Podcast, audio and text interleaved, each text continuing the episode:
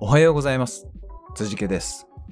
この番組では、北海道から輸出を行う小さな企業が、世界に向けて大きなチャレンジをしている様子をお届けしております。番組への質問や感想は、コメントフォームから送信していただければお答えしようと思います。毎週日曜日は、英語学習再チャレンジの模様をお届けしております。それでは、今日も行ってみましょう。北海道から世界の食卓へ。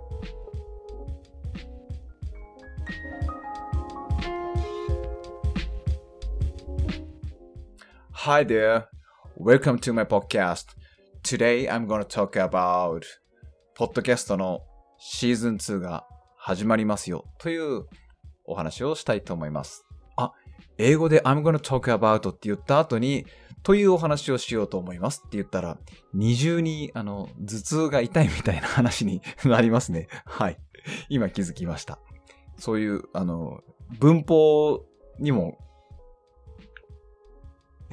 何言ってるかよくわかんないな。はい。えっとですね。えっと、ポッドキャストずっとやってきましたけど、えー毎週日曜日にですね、えー英語学習、ん？英語再学習？大人の英語学習再チャレンジっていうことをお伝えして、前半は割と、えー Your Week Asia っていう、えー日経アジアの記事を読んでみるっていうことですね。音読してみるみたいなこと。あと単語、わからない単語は調べるとかですね。そういうことをやってました。何の脈絡もなくやってましたけど、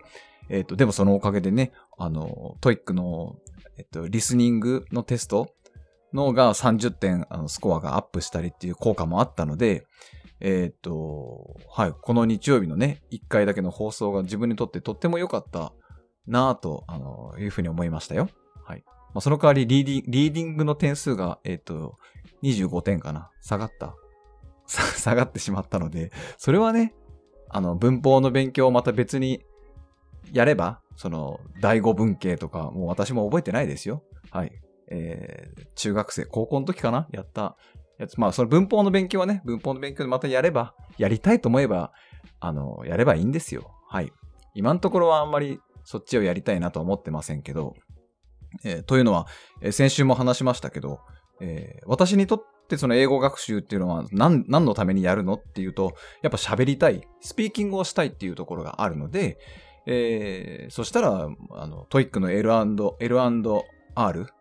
の勉強じゃなくて、えースピーキングに特化し、勉強時間を全部スピーキングに振ってしまっていいんじゃないのっていうアドバイスをいただいたので、そうしようと思って移行してる最中ですね、今。スピーキングの勉強に。まあ、とはいえ、えースピーキングをやるにもやっぱ語彙、ボキャブラリーっていうのは必要なので、ある程度の点数、 TOEIC の点数で言うと、まあ、600点とか、700点とかの点数が取れるようなボキャブラリーっていうのは勉強は必要だろうなとは思ってますね。まあ、あくまで中学へ、中学生英語でも、えっと、スピーキングっていうのは、あの、できる、あの、かもしれませんけど、やっぱね、ヒアリング、スピーキングができるようになるとヒアリングもできるようになるって思ってるんですけど、逆にヒアリングができるようになるとスピーキングができるっていう風にも思ってるので、えっと、どっちの能力も必要なんですけど、ちょっとボキャ、ボキャブラリーを増やすっていうのは、放っては、放ってはおけないので、引き続き、え暗記っていうアプリを使ってやっていきたいと思いますけど。はい。まあ、そして何が言いたいかというと、英語学習についての独立した番組を、ポッドキャストで配信を始めようと思います。はい。で、まあ、これがあの、今の北海道から世界の食卓へっていうで、会社のどんな仕事をしてるのかとか、えーどんな従業員の方、その人材、えっと、雇用はどうしてるのかとか、あ自動化業務効率化どうしてるのかみたいな話をずっとしてきましたけど、うん、えっと、それはちょっと一旦ちょっとお休み、えっと、して、えっと、そろそろエピソード100を迎えるんですけど、100本目。今日が多分90本目ですからね。エピソード90ですから。えっと、エピソード100になったところで、ちょっと一旦お休みしようかなと。完全に切り替えるわけじゃないんですけど、えっと、その、えっと、会社の経営とか、そういうことに、業務効率化っていうことも話すときは、そのシーズン1の方のエピソードを増やしていくけど、それとは別にシーズン、シーズン2っていうのは、えっ、と、英語学習についてのことを、えー配信できたらなと思ってます。で、特にスピーキングですね、えーに特化した、喋れるようになりたいっていうのをテーマにしてやりたいなと。でさっきもその、ボキャブ、ボキャブラリーについて話しましたけど、えー私の場合発音ですね。発音とかも大事だと思いますし、えーリンキングサウンドってあの、その繋がった音になる、ゴッ、ゴットとイットが、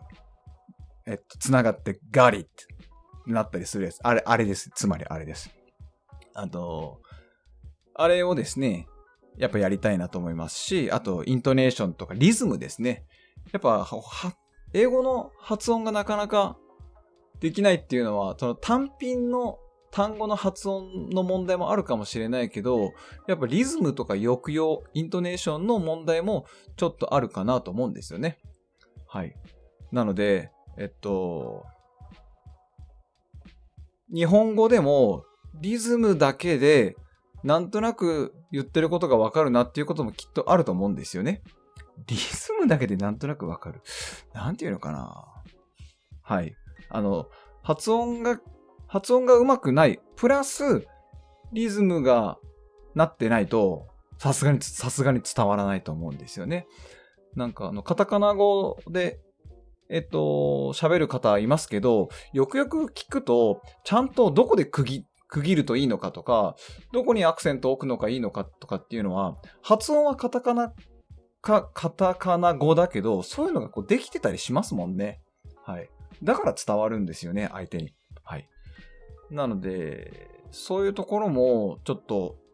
重点的に、えっと、まあ、これスキル。あの、スキルなんで、あの、どっかの予備校の先生が、英語なんて言葉なんだ、勉強すれば誰だってできる、みたいなことを言ってるあの CM かなんかありましたけど、私もそう思うんです。うんはい。えっと、なんか、発音の綺麗な人って、なんか、そういう特技、特技を持ってるとか、えー話すのが上手い人って、なんかそういう生まれ持った才能を持ってる人っていう感じを思う方いらっしゃるかもしれませんけど、あくまで、えー勉強すればですね、えーできるようになるとは思いますし、え世の中にはたくさんの教材とか、これまで、たくさんの発音に関する研究とかっていうのは情報はたくさんありますので、それを勉強すればいいと思いますし、えーまあ私の場合、まあ、できるだけそのショートカットをする、こうやって勉強したよっていう、なんか、ことがお伝えできればなと。私ももちろんま学びながらですね、同時にそういうことがお伝えできればなと思ってますので、えーそれを今年始められるのかな？